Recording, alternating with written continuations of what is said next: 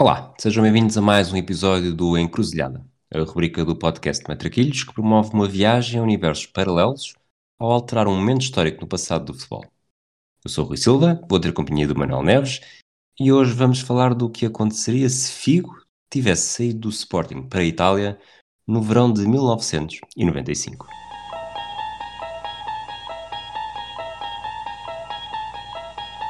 You unlock this door with the key of imagination. Beyond it is another dimension. A dimension of sound. A dimension of sight. A dimension of mind. Encruzilhada. Olá, Manuel. Olá, Rui, tudo bem? Tudo bem? Como é que estamos hoje? Bem, epá, vamos, eh, não vamos falar muito de futebol atual, pois não? Portanto, Nada. Nada, então, então, então estou bem. Hoje vamos falar de escudos, pesetas, liras Exatamente. e fruta. E, e de, e de contratos eh, que se fossem assinados eram cumpridos, o que podia ser toda uma novidade eh, numa certa carreira. Exato. Temos aqui a exceção do Fio, que pelo que eu me lembro, pelo menos três vezes em que ele teve assim momentos de, de vacilar, eh, todos eles ainda no Sporting, portanto, já houve aqueles pós-Sporting também, mas quando era júnior esteve perto de sair para o Benfica, depois acho que também houve uma segunda vez, e depois tem esta história de, de 94, 95, que eu associo sempre a uma parte da cassete do jogo final da época em que ele está com uma camisola de lã assim, creme, quando numa conferência de imprensa em que os adeptos se viram um bocadinho a lembrar aquela de anos mais tarde, com a Juveléu a, a gritar com o. Luís Duque por causa do Marinho, em que ele está muito calado, encostado a um canto, quando os adeptos estão em fúria, quando pensam que ele vai, que ele vai para o Parma, para a Parma, para o Parma. Por acaso, Parma é das coisas que mais me, mais me dificulta. Preferes o masculino ou o feminino? Eh, eu uso masculino, o Parma. Pois, eu também acho que sim. Apesar de lá estar, os clubes italianos são sempre aqueles que nos puxam mais pelo feminino, mas, mas acho que sim. E pronto, mas os adeptos do Sporting não queriam que ele fosse para o Parma por questões que possivelmente vamos, é provável, de certeza que vamos abordar aqui mais um pouco. O Sporting tinha negociado com a Juventus, ele tem os dois contratos assinados e depois acaba por ser eh, proibido de jogar em Itália durante alguns anos e é por isso que toda a carreira dele muda, vai para, vai para o Barcelona e o resto acho que já é, já é mais do que conhecido, mesmo para quem não viveu esses períodos. Portanto, vamos viajar aqui até ao verão de 95 e preferes entrar por que destino? Além de Itália. Além de Itália. eh, Além de Itália no sei. sentido de, já sabemos que ele vai para a Itália, Eu mas preferes primeiro a hipótese primeiro- Parma vamos- ou a hipótese Juventus? Juventus. Vamos, vamos primeiro para a Juventus. Ok. Portanto, Juventus 95, temos uma finalista eh, Vencedora? vencedora. Em 95-96 a Juventus é campeã da Europa eh, ganhando a final eh, à- em Roma, 4-2 em penaltis ao Ajax. Acho que estou a dizer bem. Eu, eu tenho ali uns anos que eu me troco, mas acho que este disse bem, sim, porque há ali aquela sequência de ganhar num ano e perder a do ano seguinte, exatamente, eles perdem no ano seguinte com o Dortmund. Não, o Ajax, pois exato, o Ajax vencer. Eu estava a confundir porque estava a pensar em 95 em vez de. Pois, não, exato. Em 95, seja- quando o Figo ia, o Ajax era o campeão europeu. O Ajax seria, era o campeão europeu, mas no final da época a Juventus foi campeã da Europa ah, vencendo o Ajax, que era o do troféu, e, que foi uma obra-prima do Van Gaal, esse grande Ajax. Ahm, e a pergunta era se Figo chegaria ah, a Itália e seria imediatamente campeão da Europa. E eu, ah, apesar de não ter uma grande simpatia pelo personagem, sobretudo porque ele agora continua a jogar ah, na, na extrema-direita, ah, como jogador, era um jogador absolutamente fabuloso, não estava no seu prime time, vamos pôr a coisa assim, e ainda ia subir até ser, até ser inclusive depois bolador uns anos mais tarde, mas era um super jogador e eu acho que ele não atrapalharia o caminho dessa Juventus. Eu, que eu estou aqui a ver o plantel e que dúvida para te perguntar, de, de facto eles têm muito poucos estrangeiros. Didier Deschamps, Vladimir Jugovic, Juan Pablo Sorin, que seria a pergunta mais difícil de, Sem dúvida. Nem diria, que- nem diria que tinha passado por lá. Nun- nunca lá iria. E um Paulo qualquer coisa, Paulo, É aquele que chegou no Representes, não foi? não sei, não estou a ver, Paulo, Paulo Manuel, bom, não Um bom guarda- nada um bom guarda-redes especial. que também jogava no meio campo. Sim, sim, um guarda-redes decente. Bom, não estou mesmo a ver quem é. Ah, Paulo Souza. Bom, ah, e é engraçado porque aqui vamos começar a ter, se calhar vamos ter que começar a abrir outra cota, que é a cota Atila Lombardo. Provavelmente seria o grande sacrificado. Uh, Sorin provavelmente nunca entraria nas contas. Ah, o, o Lombardo provavelmente no 11 no- Eu estou aqui a olhar para o 11 do, do Marcelo Lippi. No meio campo, eh, Conte, Souza e Deschamps. Eh, Sinceramente, acho que não era aqui que ele, que ele iria entrar. Sim, também concordo.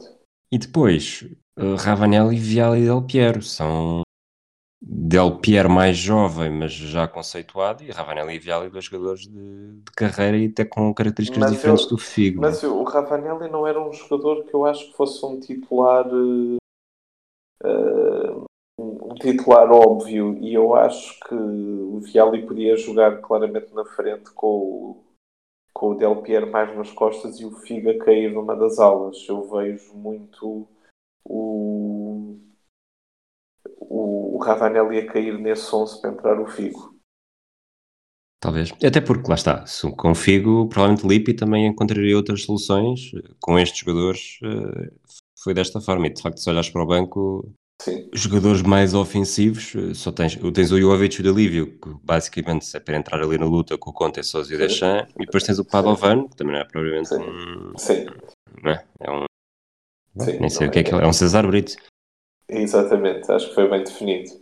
Uh, o Ravanelli joga a segunda mão a titular com o Nantes, mas não jogou, por exemplo, a primeira, mas talvez até tivesse suspenso porque não, não, não está sequer no banco. De Ele qualquer faz maneira, 7 jogos, 5 golos na, Taça dos Campeões, Eu- na Liga dos Campeões.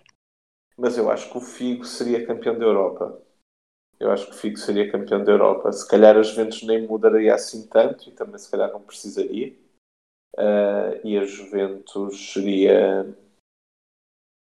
Uh, o Figo começaria logo em grande sendo campeão da Europa.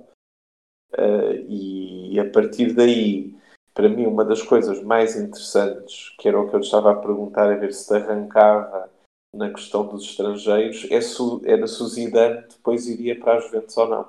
Bom, em 96, 97 tenho a certeza que já era por comunitários e extracomunitários. Portanto, Ok. nunca seria um problema aí.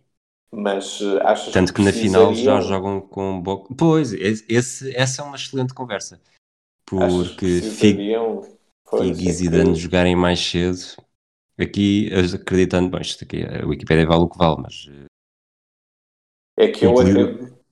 Vendo É a que- final de 96-97, desculpa, com o Dortmund, eh, o meio campo tem Deschamps, Dilívio, Jugovic e Zidane. Eles aqui põem em, em, em losango, não deve ter sido muito Sim. diferente disto. O triplo pivô Zidane à frente. Sim. E, e Vieri e Boxic na frente. Não sei até que ponto é que não faria aqui sentido um esquema, já que eles aqui também não têm, não têm extremos, eh, em que forma é que o Figo não poderia entrar aqui como um interior eh, esquerdo ou direito? Ele poderia fazer com qualidade qualquer uma dessas posições.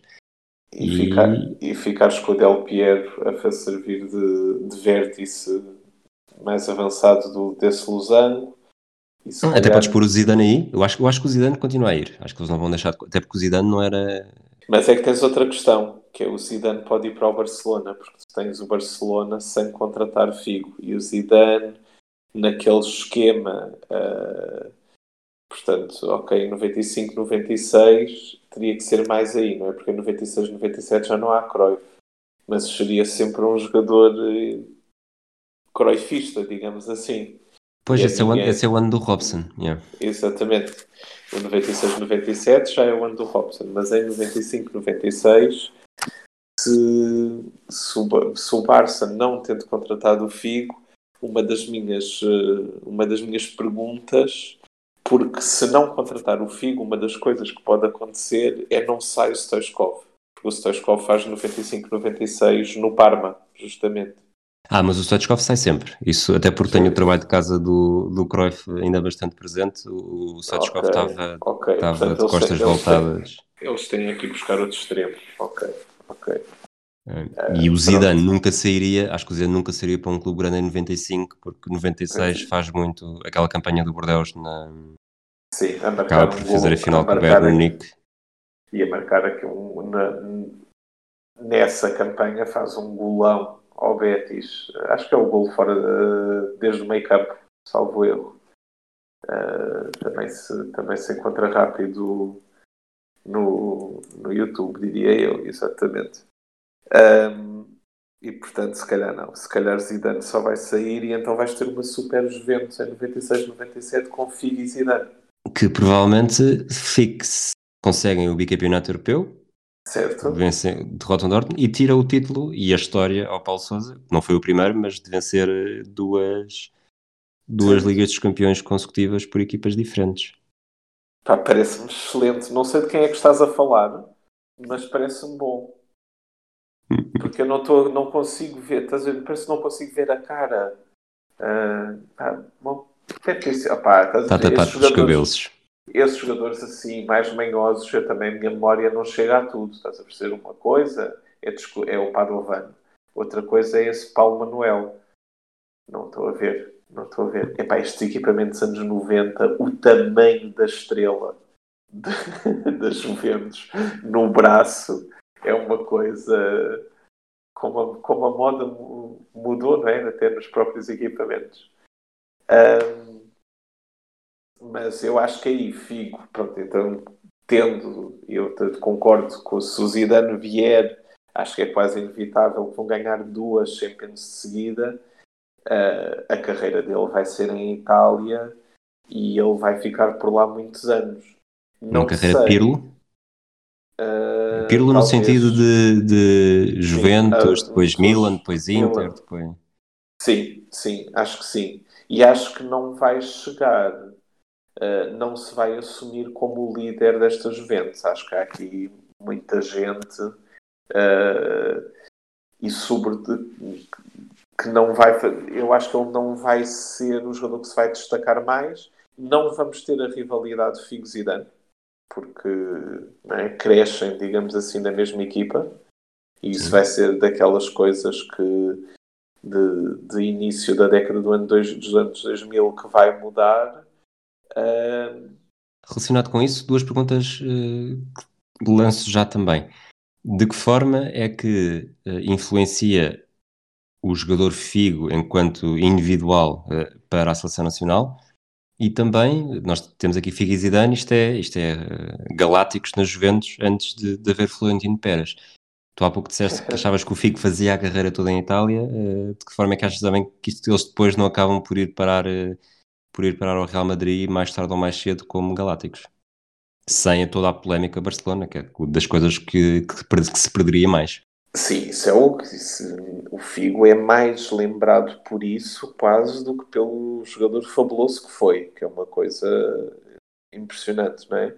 Uh, mas repara que ele vai para o Real Madrid como arma eleitoral do Florentino.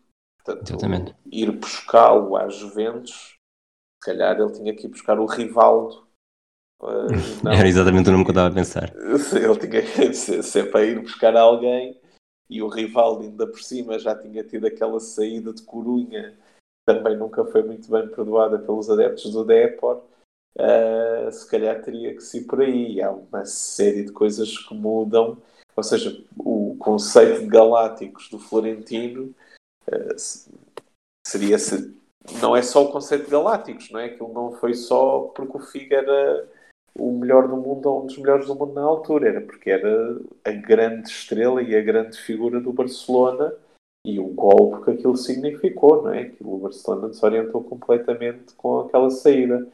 Uh, portanto, eu acho que ele vai fazer a carreira toda em Itália e vai andar uh, Milan, não sei se Roma, não sei se depois uh, voltar às Juventus, Inter, essas carreiras italianas, essa é, é engraçado que, que num país onde, onde nós às vezes pensamos também na lealdade e naquela coisa, nos pactos de silêncio e que depois, em termos futebolísticos, haja, haja jogadores como o Ibrahimovic e como o Pirlo que foram a todas, que é uma coisa que me faz alguma confusão. Mas isso tem tudo, isso tem a cara do Figo, não é? Sim, sim, sim, sim, sim. Milan, Roma, Lazio, Parma, Nápoles. Fiorentina, ele conseguiria ser igual a si mesmo sem ser criticado por isso. Sim, que ia ser calhar, um grande, um grande trunfo.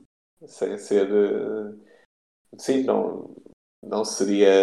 Era, era mais um, se calhar estava com peixe na água para fazer isso. Em termos de seleção portuguesa, eu acho que ele não chegando àquele estatuto uh, que teve no Barcelona e àquela fase onde ele estava com uma hiperconfiança e, e eu acho que na seleção portuguesa chega àquele para mim o pináculo disso é, é o gol dele ao Schmeichel é quando ele está na fase eu consigo tudo uh, mas na verdade o, o grande torneio dele pela seleção é o Euro 2000 diria eu ainda no Barcelona Sim. ainda no Barcelona e que eu, e eu acho que, tirando o jogo à Turquia, em que ele faz as duas assistências, epá, eu não me consigo agarrar muito àquele gol à Inglaterra, que aquilo bate no Tony Adams. Na verdade, aquilo sem bater no Tony Adams ia parar. Uh, não sei para que lado é que ele estava virado, se é para a Áustria ou se vinha para a França a bola. Uh, mas uh, eu não acho que ele faça assim um torneio ao nível do super, super, super jogador que ele era. E isto não é uma crítica, é só uma, uma questão de expectativas. Portanto, eu não sei se a carreira dele teria sido assim tão diferente na seleção. Se calhar já não tinha, por exemplo, aquela moral para abandonar e depois regressar à seleção para jogar mais um Mundial. Por falar nisso, do, do abandonar e regressar, nós quando pensamos em, em, jogadores em Itália, são jogadores com muita longevidade, mesmo os estrangeiros que vão para lá. Eu acho que isso no Figo não se colocaria, porque ele não só vai acabar a carreira em Itália, como acaba também Exatamente. bastante tarde, portanto acho que não jogaria... Imagina, ele joga o Mundial 2006, já não ia ao Euro 2008, de certeza absoluta, portanto não faria assim uma, um grande impacto nesse, nesse nível. Sim, eu acho que era uma liga um bocadinho mais difícil Uh, a Liga Espanhola era, sempre foi muito forte e, e, e sobretudo a, a, partir de 96, 97 é, é, é uma liga fortíssima, mas era uma liga mais aberta do que era a italiana, isso ainda se notava. E talvez ele não foi, ele era um jogador que beneficiava não é, do espaço, não é que não é que não jogasse contra defesas fechadas, não é que não fosse um abre-latas uh, perigosíssimo, mas uh, eu acho que ele não atingiria em Itália o nível que atingiu em Espanha e além de não termos a rivalidade com Zidane, não teríamos os duelos com Roberto Carlos. É, um grande, é uma grande perda também, porque aqueles duelos Barça-Real do final do século acabaram por ser, essa era uma das grandes expectativas, ver um dos melhores uh, extremos, mas ele sempre foi, ele teve períodos no Sporting que era claramente aqueles extremo que nós associamos mais à posição de extremo, mas eu diria que onde ele se sentia melhor era mesmo a trazer o jogo mais para dentro. Eu acho que ele, nesse, nesse sentido, ele foi um jogador bastante evoluído no, no tempo, porque as características dele encaixavam nem uma luva no futebol atual. Sim, sim, sim, ele era um jogador moderno. Nós já falámos disso até a propósito do, do 6 a 3 em Alvalade. Ele joga num, ele, ele está muito por dentro né, nesse jogo, ele joga quase como médio centro. E, e, aliás, os movimentos dele a partir da linha, a vir para o meio, muitas vezes até ajustado de pé esquerdo, eram perigosíssimos. Portanto, eu acho que ele se adaptaria.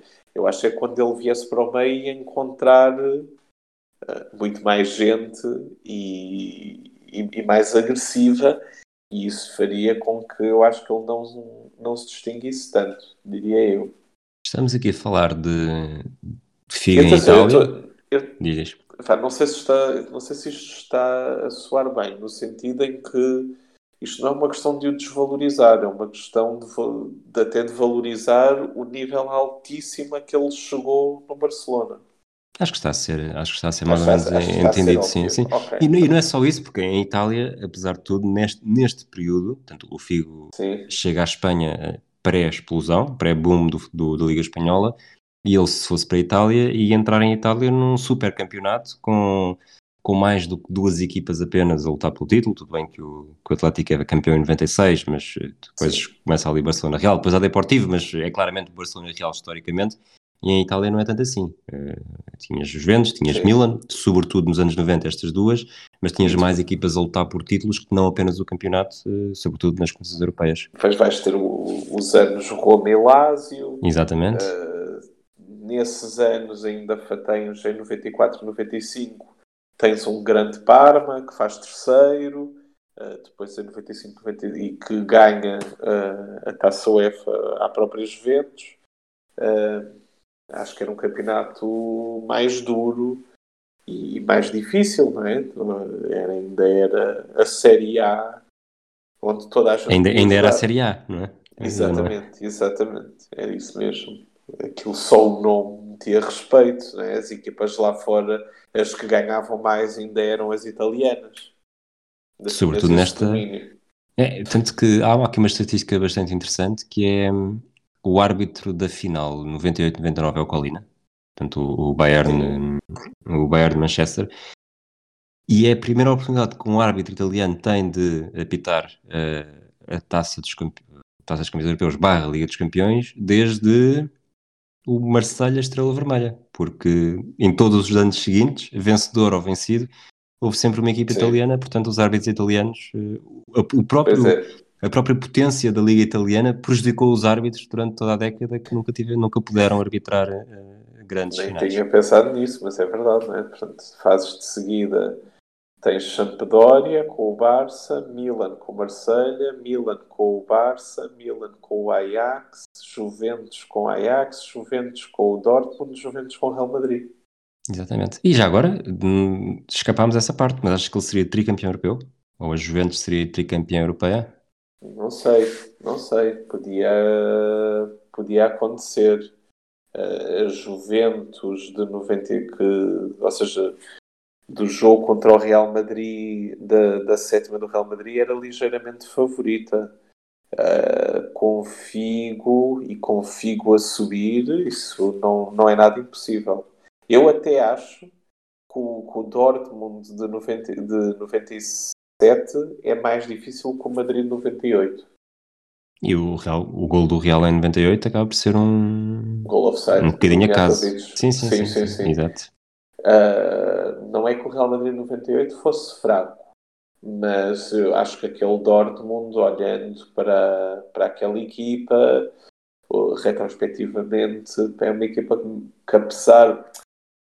Ou seja, tu tens um Real Madrid que parece geracional, porque vai ganhar 98, 2000, 2002, vai fazer 3 em 5. Mas eu acho que a equipa de 98 ainda é um bocado diferente das outras e, e não é não era uma equipa vencedora, ou seja, eh, não era uma equipa que estivesse a impor-se quer em Espanha, quer lá fora. E portanto, se calhar, Figo teria sido tricampeão da Europa. Bolas ia ser isso. Se, se ele fosse. Eu acho que ele não ia alcançar o estrelato, ou seja, ele ia ser um bocado como o, como o Paulo Manuel. Ou seja, não ia ser aquela coisa, aquela figomania que houve depois em Portugal uh, sobretudo 99, 2000, onde no fundo foi uma pré.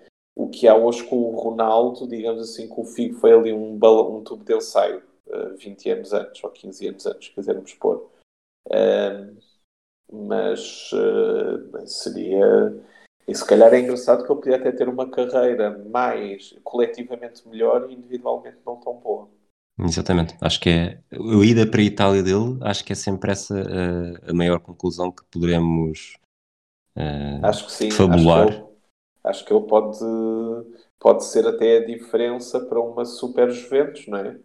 Desses anos, que era uma equipa brutal dos anos 90, sobretudo. Epá, aquela equipa era fabulosa mesmo. Vamos avançar. Nós eh, começamos pelos Juventus, temos o Parma. No Parma, eu diria que há aqui um caminho, há três caminhos, há três encruzilhadas no Parma. eh, que é Força. o Parma serve de depois eh, Trampolim. serve de trampolim para outra equipa italiana, Acho que seria o mais provável, sim. pode servir de trampolim para outro campeonato, ou pode ser um fracasso e regressar a Portugal. Vamos deixar a última para o último mesmo e vamos começar pelas outras duas. Eu acho que era mais provável, até porque temos tudo para, para acreditar que se ele fosse para o Parma era porque tinha assinado pelo Barcelona e pelo Real Madrid ao mesmo tempo e, portanto, estava suspenso de ir para a Espanha durante 10 anos. É uma coisa assim totalmente imaginária achar que o Figo ia assinar vários contratos e que depois alguém se ia zangar com ele ao ponto de não o deixar jogar o seu próprio campeonato. Bem, eh, confabulações à parte, eu acho que o mais provável era ele jogar no Parma e depois dar o salto, tipo Juventus, ir com o Buffon. Eh, podia tornar-se, sendo o Parma uma equipa ainda em construção, ou um grande do futebol italiano, ou seja, um grande da altura do futebol italiano, mas que não vai ter aquele patamar, ele dar um salto individual tão grande, como veio a dar, por exemplo, no Barcelona, que se torna um jogador bandeira do clube e, portanto, não sai logo. Não é um género de.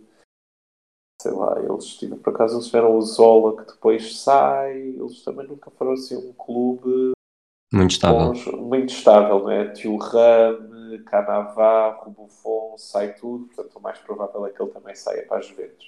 Ele vai Aí, aí já não concordo, por acaso. Achas que não? E vou-te dizer porquê. Se ele faz 95-96 na Juventus, e na Juventus, na- No no, Parma. Parma, e se está a um bom nível, eu não, não acredito que a Juventus contrate Zidane e Figo no mesmo ano. Não, não, não, estou a dizer é mais tarde.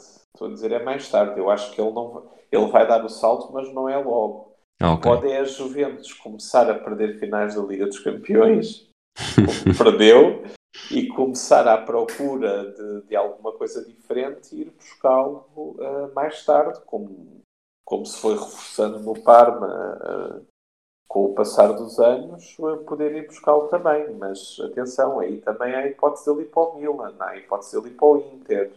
O Inter, que perdia campeonatos consecutivos e contratava também tudo o que mexesse, podia ser uma, uma outra um outro caminho para o Figo que mais uma vez acho que individualmente ele podia brilhar mais mas coletivamente não ia atingir nada e eu acho que ele não sairia de Itália eu acho que se entrasse ele ficava porque pá, eu Mas aí não esta pergunta agora, que é, eh, esse Parma tinha o Fernando Couto.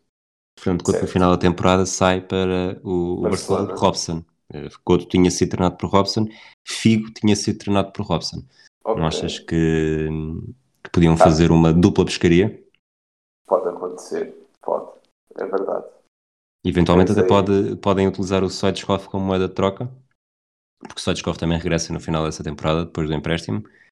Eu acho que é empréstimo. Eh, pelo menos Sim, epá, quando foi acordado foi ali um pescar de olho. Mas eu acho que ele, eu acho que depois de- da época do Stoichkov em Parma, nunca o Parma acionaria uma cláusula de que ele ficasse, diria eu. Acho que o iam recambiar outra vez de volta. Agora, acho que é uma ida dele para Barcelona eh, com o Robson é, era bastante provável e aí ele vai no fundo, é fazer a mesma carreira, não é? Porque 95, 96 também foi assim um ano experimental do Figo, foi ver o Atlético Madrid ganhar coisas antes de começar a série. Portanto, tiramos, o, tiramos a experiência com Cruyff e, portanto, Figo nunca chega ali a beber o conhecimento, não, se, não acaba neste grande treinador da atualidade. Exato, exato. Ah, Neste espera, grande- não, isto é o Figo, esquece, esquece. Neste grande, até neste grande pensador que é o Os, treina- os Figo treinadores têm de, têm de trabalhar para receber bem. E ele só Pois. gosta de outras, de outras tarefas que também paguem bem. Exatamente. Epá, coitado do senhor, ele agora até se manifestou contra a Superliga. Ele é um jogador que mesmo. Epá, a De sério, é princípios, mesmo- ele é um de jogador, ele é um jogador com valores, mas são, são os é valores jogador- diferentes. de- Exatamente. Ele é um jogador com valores contra esta promiscuidade do futebol de negócios, estás a perceber? Onde, onde os jogadores não se identificam com os clubes. Pá, ainda bem que temos Luís Figo como bandeira contra o futebol moderno. sabes que tu és da mesma geração que eu, mesmo não tínhamos nascido no mesmo ano, portanto tenho a certeza que também passaste por isto e tens estas coisas, que é Luís Felipe Madeira Queiro Figo. Eh, podes não saber o Figo, mas certeza que sabes jogadores portugueses daquela altura de ler nas revistas e decorar uh, nomes completos. Sim. sim, sim, sim, sim. Como um tal de Paulo Manuel. Olha, e há aqui o terceiro caminho do, do Parma, que é, que é provavelmente aquele que, que os adeptos do Sporting mais temiam e também por isso uh, se mostraram tão hostis quando foi anunciado que Figo tinha assinado pelo Parma, que é Parma, Parmalat, Benfica, Parmalat. Uh, o Figo até tinha um historial nada, nada rico de chegar a acordo com o Benfica. Há a hipótese do Figo não se dar muito bem uh, em Parma ou simplesmente nem sequer chegar a jogar e logo nesse ano fazer o caminho para o outro lado da segunda circular. Epá, isso para mim o mais espetacular de imaginar isso é imaginar que o Figo viria com o Vale Azevedo. E imaginarmos, eu acho que nem neste podcast, onde se pode tudo, uh, estamos preparados para isso, que é imaginar que Vale Azevedo era campeão. E eu acho que aqui uh, isto é um terremoto com consequências que eu não sou capaz de prever. Imaginar. Corrijo-me se eu estiver enganado, o Tom Mourinho está a ser muito melhor que a minha. O, o Vale Azevedo, quando chega ao Benfica, a, o Parmalat já não é patrocinador. Não, o Parmalat não, é não, 95, nada. é 94, 95 e ainda 95, 96, não é? Em 95, 96. Quando, quando o Vale Azevedo chega, já não é. Quando já, é o, chega, já é a altura da net, etc. E, e, e, e coisas tele, desse género. Telecel, sim. E depois a net, etc. vem mais tarde. Vem... A net, etc. é 99, 2000? Sim. É possível. sim. Mas antes era Telecel. Era... Até há ali uns, as camisolas de 98, 99 que são. Tirando o ano horroroso futebolisticamente que foi, eram assim vermelhas, riscas, das adidas, riscas adidas, era assim, é um equipamento vintage do Benfica que se não associássemos a anos terríveis era bem giro. Os uh, acaso que eu gosto mais são os 97, 98, que tinha aquele alternativo preto. Associo sempre o Paulo Nunes a esse, a esse equipamento, não faço ideia porquê. Sim. E... Provavelmente por um amigável qualquer onde jogou. o Paulo Nunes marcou neste, fez a trick na estreia, ou não, não foi? Bocado assim. Uh, marca 2. Marca dois. São dois? São dois. Campeoneirense. São dois ao Campeoneirense. 4-0 com dois golos dele. Uh, e depois a seguir a coisa não correu tão bem. Vamos pôr a coisa assim. Agora estou aqui a ver já o resultado. Uh, o, o, marcador foi inaugurado por José Calado. Ah, e, e, e, já agora fechado uh, por João Pinto. Uh, teríamos João Sim. Pinto e Figo juntos neste cenário.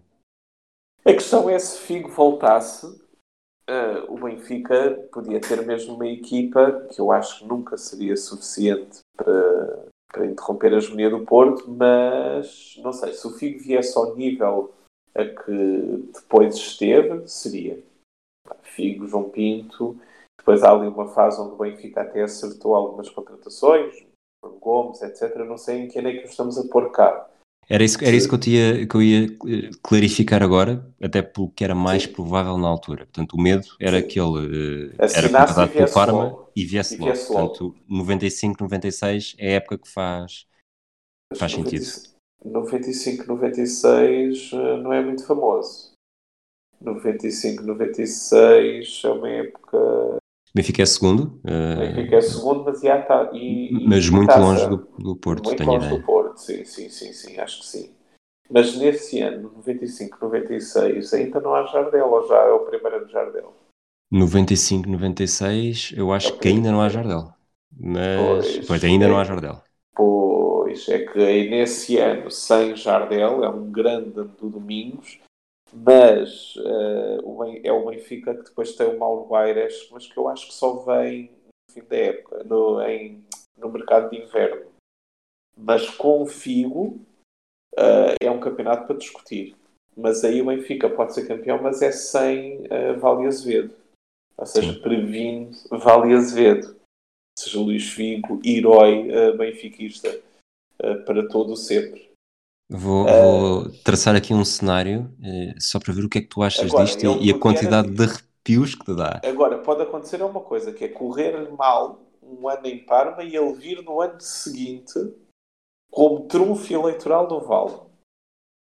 Aí é que, mas aí já tem que se ganhar ao Jardel, é mais difícil. Eu só estou a tentar compor as coisas para nós imaginarmos esse hecatombe no futebol português, que seria Vale Azevedo, campeão do Benfica.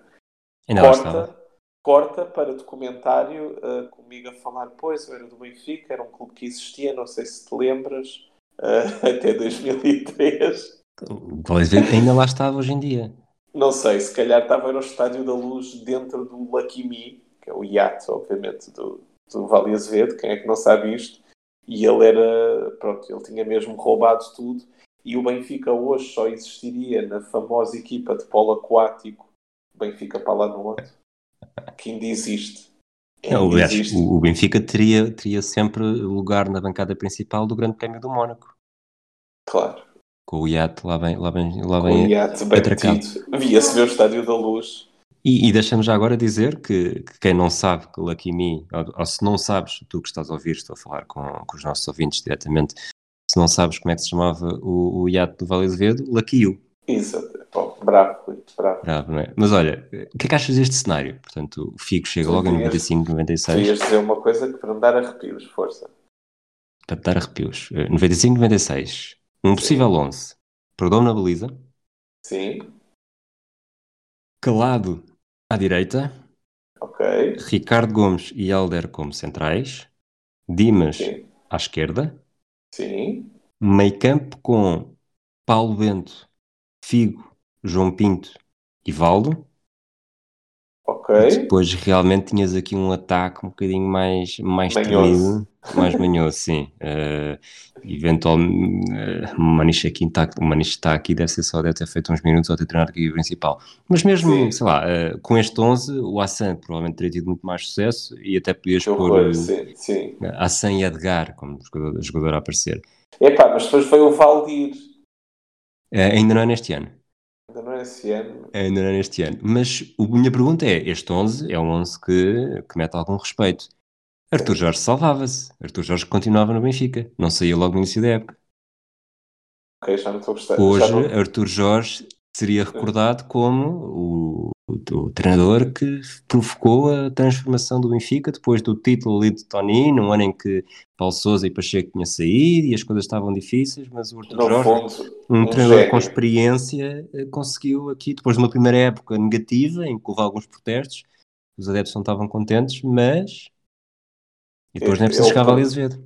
Portanto, o, o, o, epá, tem que aturar o, o Arthur Jorge, é isso que estás a dizer, eu nem consigo falar. Agora, repara, o Arthur Jorge é o que é para um adepto benfiquista porque aconteceu isto. Eh, Se, não, se, se com este 11, provavelmente as coisas teriam sido bastante diferentes. E Jardel teria chegado ao Benfica no verão. Porque ele, calma, se o Benfica é campeão, Benfica neste ano fica a 11 pontos do Porto. O Porto faz uma época mesmo, mesmo muito, muito boa. Eh, 84 Razoável, pontos, portanto sim. são, são 84 pontos em 95, 96, eh, valem mais do que os 88, 86, 85 que se têm feito esta, nas últimas temporadas. Porque havia mais, naturalmente havia mais tropeções e apesar de tudo Sim. as deslocações eram mais complicadas do que são, do que são hoje em dia, os relevados eram piores, campos mais pequenos também. E as equipas eram mais fortes, a, a- a classe média era bem mais forte. Tu perderes pontos no Bessa não significava que estivesses a hipotecar o campeonato, não é? Exatamente. Era uma coisa, quer dizer, é normal, tu perdias, perdiam-se pontos por aí. Ah, e sim, o Porto faz um campeonato absurdo ne- nesse ano.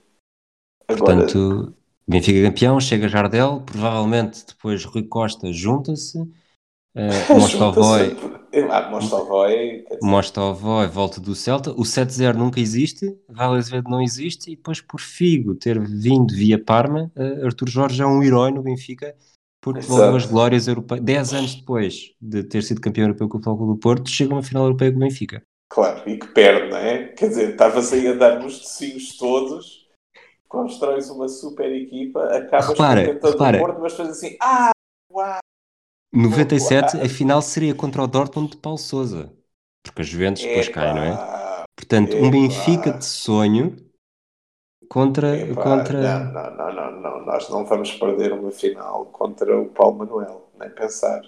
Pá, no mínimo lesioná-lo antes de entrar em perdemos a final porque uh, Jardel, demasiado... Porque cinco jogadores foram expulsos por agredir Exato, Paulo a Sousa agredir durante o jogo. Sousa, sim, sim, no, no túnel.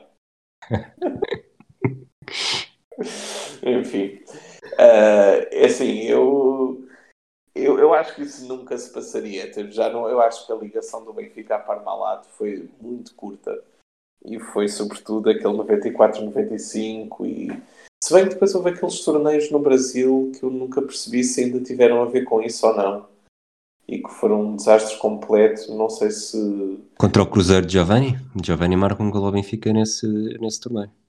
Giovanni que, que joga pré... no Benfica, não é... o, que, o do Barcelona.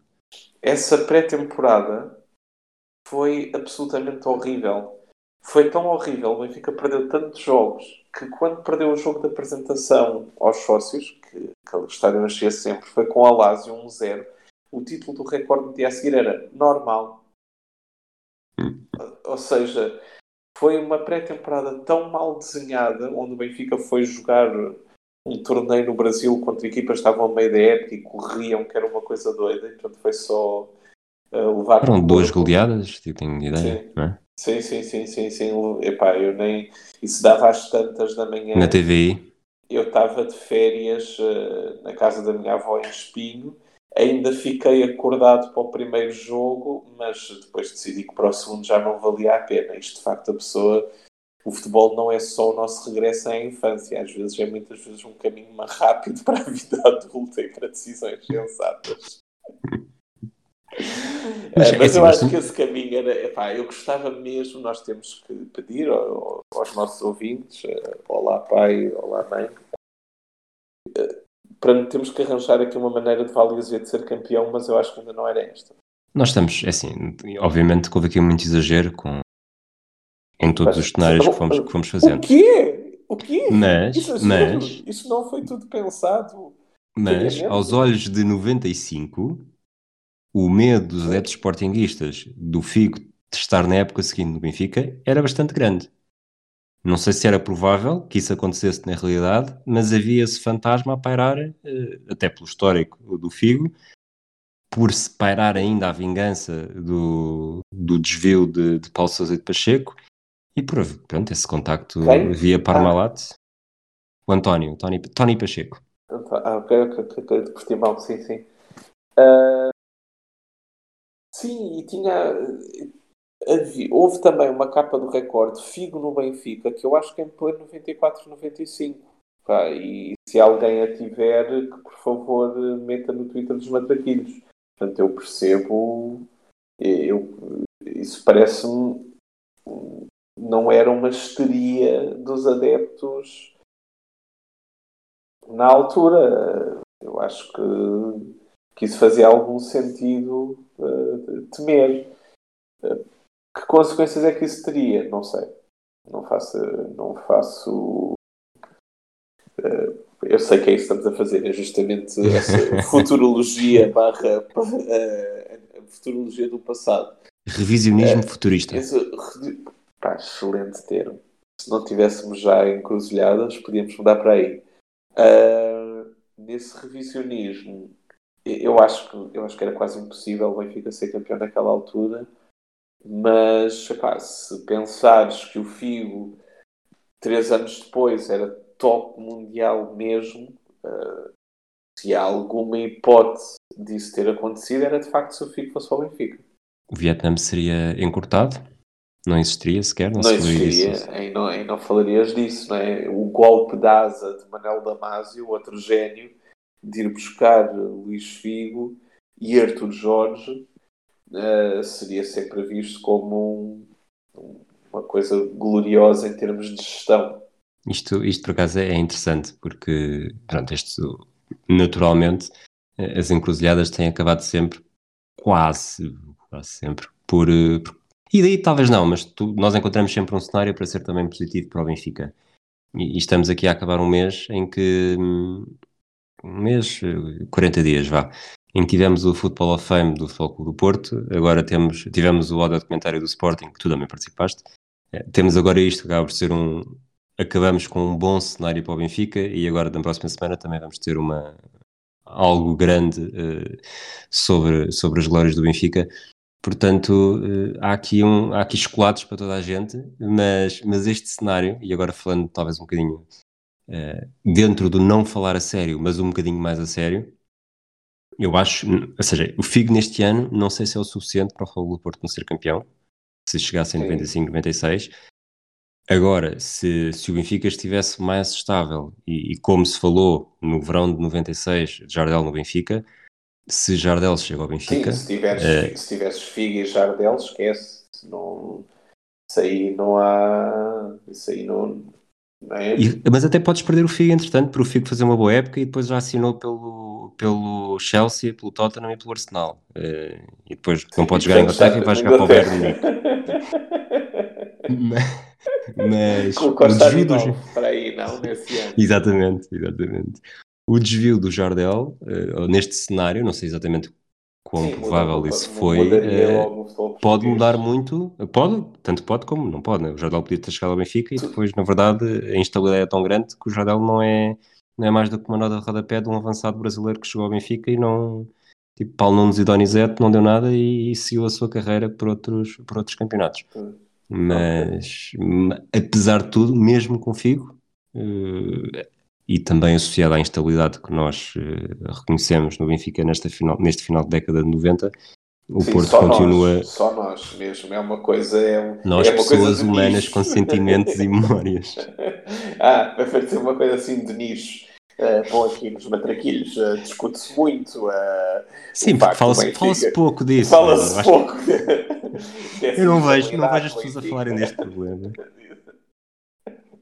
Mas não sei, não sei até que ponto é que desviaria o Porto de um, de um final de década que é, para todos os efeitos, o, o a melhor série de um clube português na história do campeonato. Sim. É, série consecutiva. Tivemos. Eu acho que há aqui várias formas de. Estamos a fugir um bocadinho ao tema, que é o que nós fazemos sempre. Uhum. Que há, há, aqui várias formas de analisar isto. São os, os cinco títulos do Porto consecutivos, ou se quisermos alongar um bocadinho o espectro, 7 em 8. Tiveste o período do Sporting também de 7 em 8 em finais de 40 e inícios de 50 e depois, sobretudo, tens os períodos de, durante todo o jejum do, do Futebol do Porto entre 59 e 68, em que o Benfica vence, vence 3 a cada 4. Nunca vence 4 seguidos, mas vence 3 a cada 4. E, e são praticamente duas décadas de, de domínio. Total, com pequenos, com uma pitada de sal, não é? Só para, para não ser anos, sempre era, os, era os anos de Mundial. Precisamente. ao Benfica. Uh, sim, eu percebo o que estás a dizer. Eu acho que era, era provavelmente dos golpes de asa, se calhar, não sei se mais provável, ou seja, mas que me parece menos irrealista. Para mesmo num clube com a instabilidade do Benfica naquela altura poder acontecer, seria uma coisa desse género.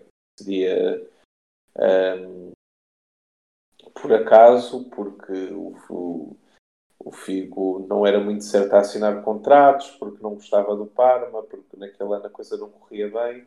Uh, acabar no Benfica um ano depois ou nesse mesmo ano e ser o suficiente para criar ou dar algum dar ao Benfica uma, uma estabilidade que poderia fazê-lo mais sério e que ia se calhar reconstruí-lo mais rápido.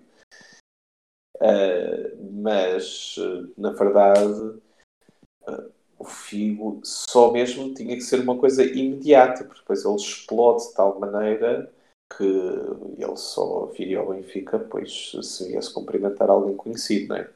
Ainda, ainda no Jardel, se o Jardel tivesse vindo mesmo para o Benfica, havia aqui um facto histórico que em, em 97, 98 teria sido colega de José Soares e não recipiente de beliscões nos, nos mamilos.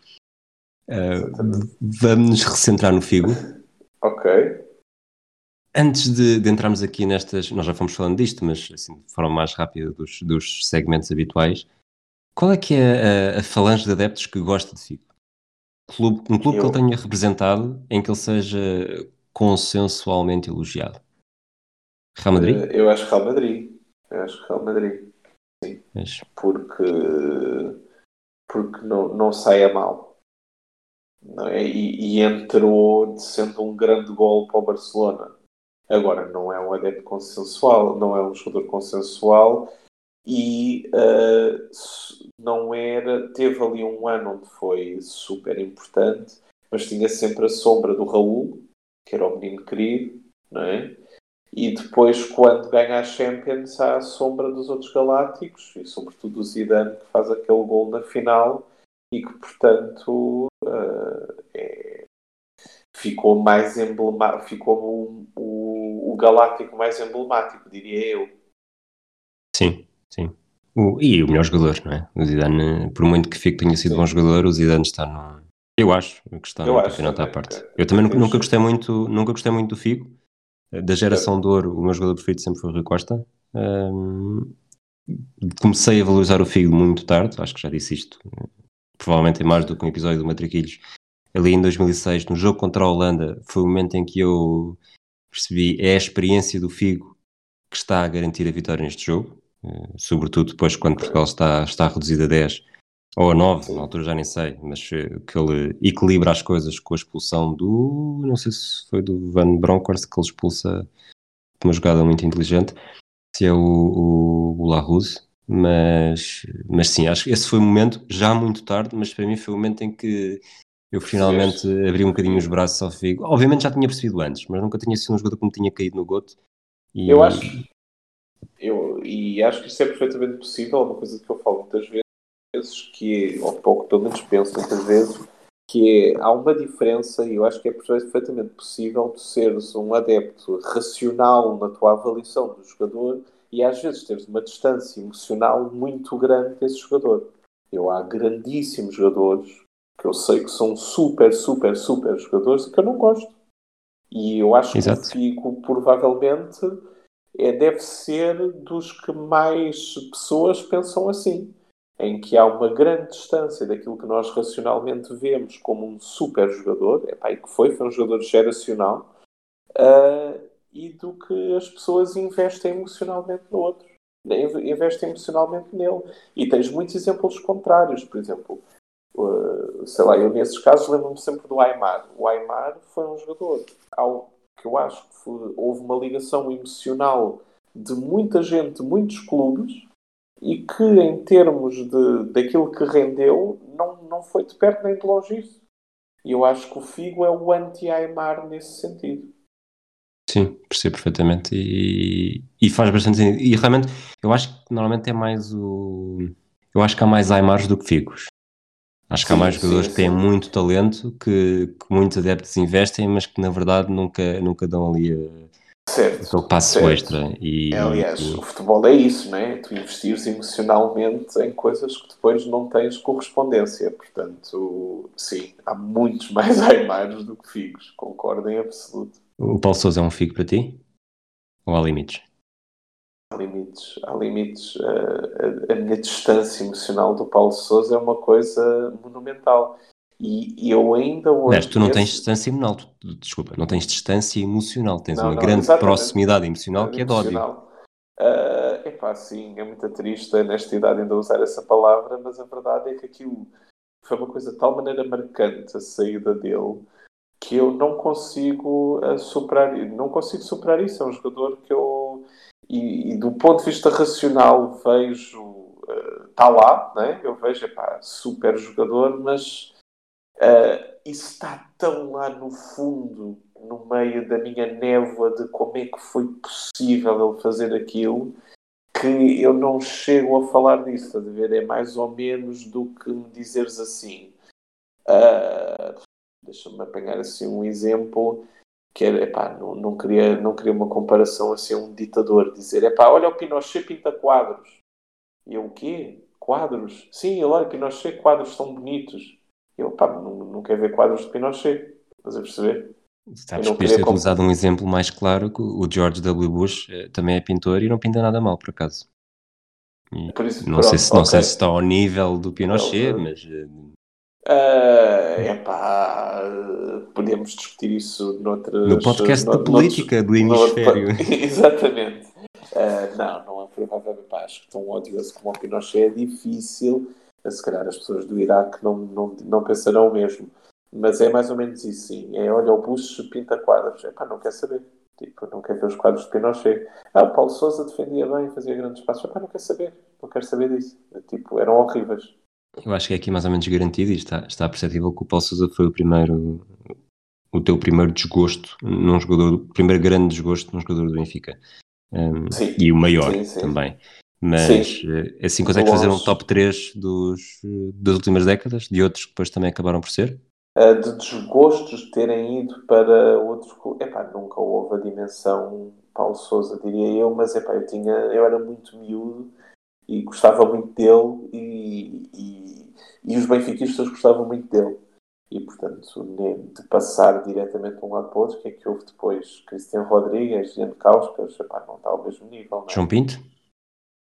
não foi culpa dele, não é? Não foi culpa Tem sempre dele. essa- não, tem sempre essa não mão, é, não é? não é? Não é comparável. Não é comparável. Não gostei da maneira, sobretudo, como ele festejou o gol no Jamor, porque percebi que aquilo estava-lhe a fazer falta marcar-nos e isso não foi uma coisa que eu achasse, achasse graça, mas não foi a mesma coisa.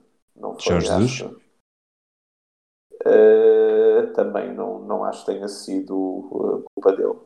Acho que não é a mesma coisa. Nunca foi visto como Figo para o. Foi o nosso Figo para o, para o Barcelona para o Real Madrid. Sim, sim. Então, É. para terminar, E o Pacheco é um bocado o quê? Não sei, não houve outro. O Pacheco soa-me sempre uh, o, Di Maria quando, Benfica, quando veio para o Benfica e teve que ver o Andrés Dias. tem, tem que levar este também. Nós, está bem. Venha ele. O Pacheco soa-me sempre a isso, coitado. Ah, mas pronto, desviámos enormemente, como é de costume. ah, não, mas isto é tudo interessante. podcast. Acho que sim, acho que sim. Eu acho que, é assim, para o nicho, para aí de oito pessoas que ouvem isto, tenho a certeza que sim. Tu estás a dizer, estás a dizer 8 pessoas que, que, que ouvem Não, isto. não Estás ideia. disponível, estás não disponível, quantas pessoas ou- ou- ouvem isto. Não faço Estás dis- ideia. mas estás disponível a assumir um compromisso que se houver mais do que 8 pessoas a manifestarem-se a favor de um episódio em que seja mesmo eh, psicoterapia a sério, contigo a falar de todos os teus desgostos do Benfica, eh, aceitas?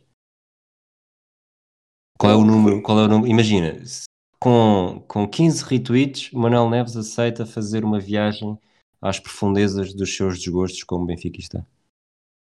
Epá, os mais profundos desgostos. Ali mesmo, epá, escarafunchar escarafunchar nas feridas todas. Epá, quem é que quer ouvir isso? Que estupidez. Ah, põe o número que tu quiseres. Não, não Mais do que 8 ideia. pessoas. Mais do que 8 Vamos pessoas. pôr 15. Vamos pôr 15 pessoas. Mas eu acho isso super bizarro. Fico mais preocupado com as 15 pessoas que fizerem isso sem ser a gozar do que, do que ter que fazer esse episódio. Porque no fundo esse episódio vive em mim. Eu Exato. Sempre, estás a perceber? Isso, isso está lá, não é? Se para mim vir cá para fora, Até ajuda. Até é bom. pode ajudar, exatamente. Pronto, é psicoterapia, eu acredito nisso. Vamos ver, vamos ver quem é que se manifesta, mesmo antes de nós eh, falarmos sobre isso. Para terminar, e, que nós gostamos sempre, temos este segmento especial de nos recentrarmos no tema do episódio no final. Sim, sim. Aqueles sim. segmentos. é que nos lembramos. O que é que estamos aqui a fazer? Ah, ah, É um, é um segmento que nós. não, pronto, acho que é original. sim. É original. Eh, aqueles, os segmentos que nós temos sempre, impactos a curto prazo, impactos a longo prazo, maior prejudicado, maior beneficiado, feito posterior, mais importante que não aconteceria, impacto a nível de clubes, futebol português, futebol internacional. Nós já fomos falando disto eh, tudo mais ou menos.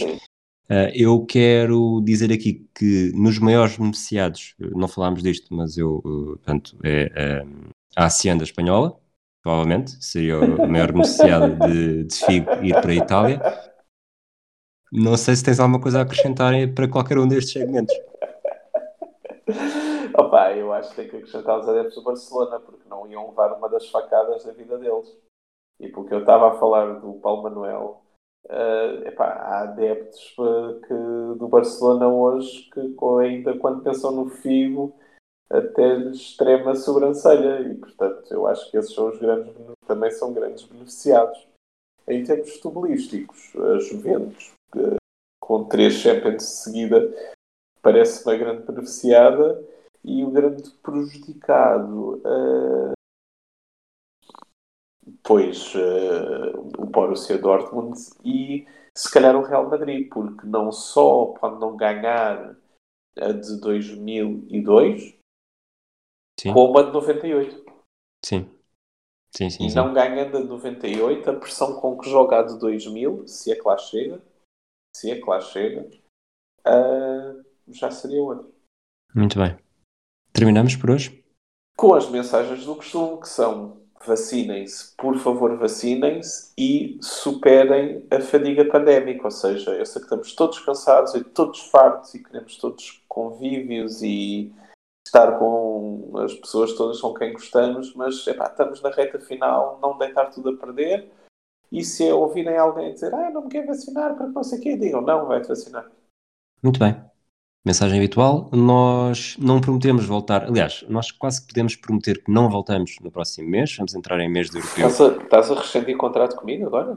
Pelo contrário, tens, tens contrato até 30 de junho e... Rui, não foi isto que nós combinámos, eu não assinei por outra plataforma. Foi dois anos de espera, Não, repara, tu tens, tens contrato, o teu contrato está okay. em vigor, eh, a tua cláusula de rescisão é altíssima, e já estamos em acordo. Eu, eu já estamos em retweets. já estamos em negociações para o próximo episódio, que lá está, poderá não ser em junho, porque junho vai ser mês de europeu e a, a, a rotação do Matraquilhos pode mudar um bocadinho, mas já temos as ideias que temos para o próximo episódio, que poderá, lá está, ser só em julho, eh, não temos ideia específica, mas é possível que, que, seja um episódio a três com um convidado especial. Eh, estamos em negociações, lá está, a partir de 1 de julho muda a época e tudo, tudo está em aberto. Mas, ah, mas é isso. Agora também deixar eh, às 8 ou 15 pessoas, vamos descobrir que nos ouvem. se tiverem sugestões sobre outras encruzilhadas, por favor, que digam. Exatamente, estamos sempre, sobretudo agora que já, já escutámos, a, escutámos, quer dizer, já, já começamos a escutar aquelas ideias base que tínhamos para, para esta série, uh, não pensamos em tudo, uh, acreditamos, acreditamos que há muitas boas sugestões aí a caminho, portanto uh, não se sintam rogados e estejam à vontade. Um abraço a todos, um abraço a ti Manel e até à um próxima. Um abraço Rui, até à próxima.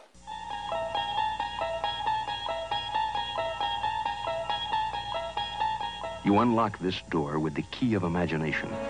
Beyond it is another dimension. A dimension of sound. A dimension of sight. A dimension of mind. Encruzilhada.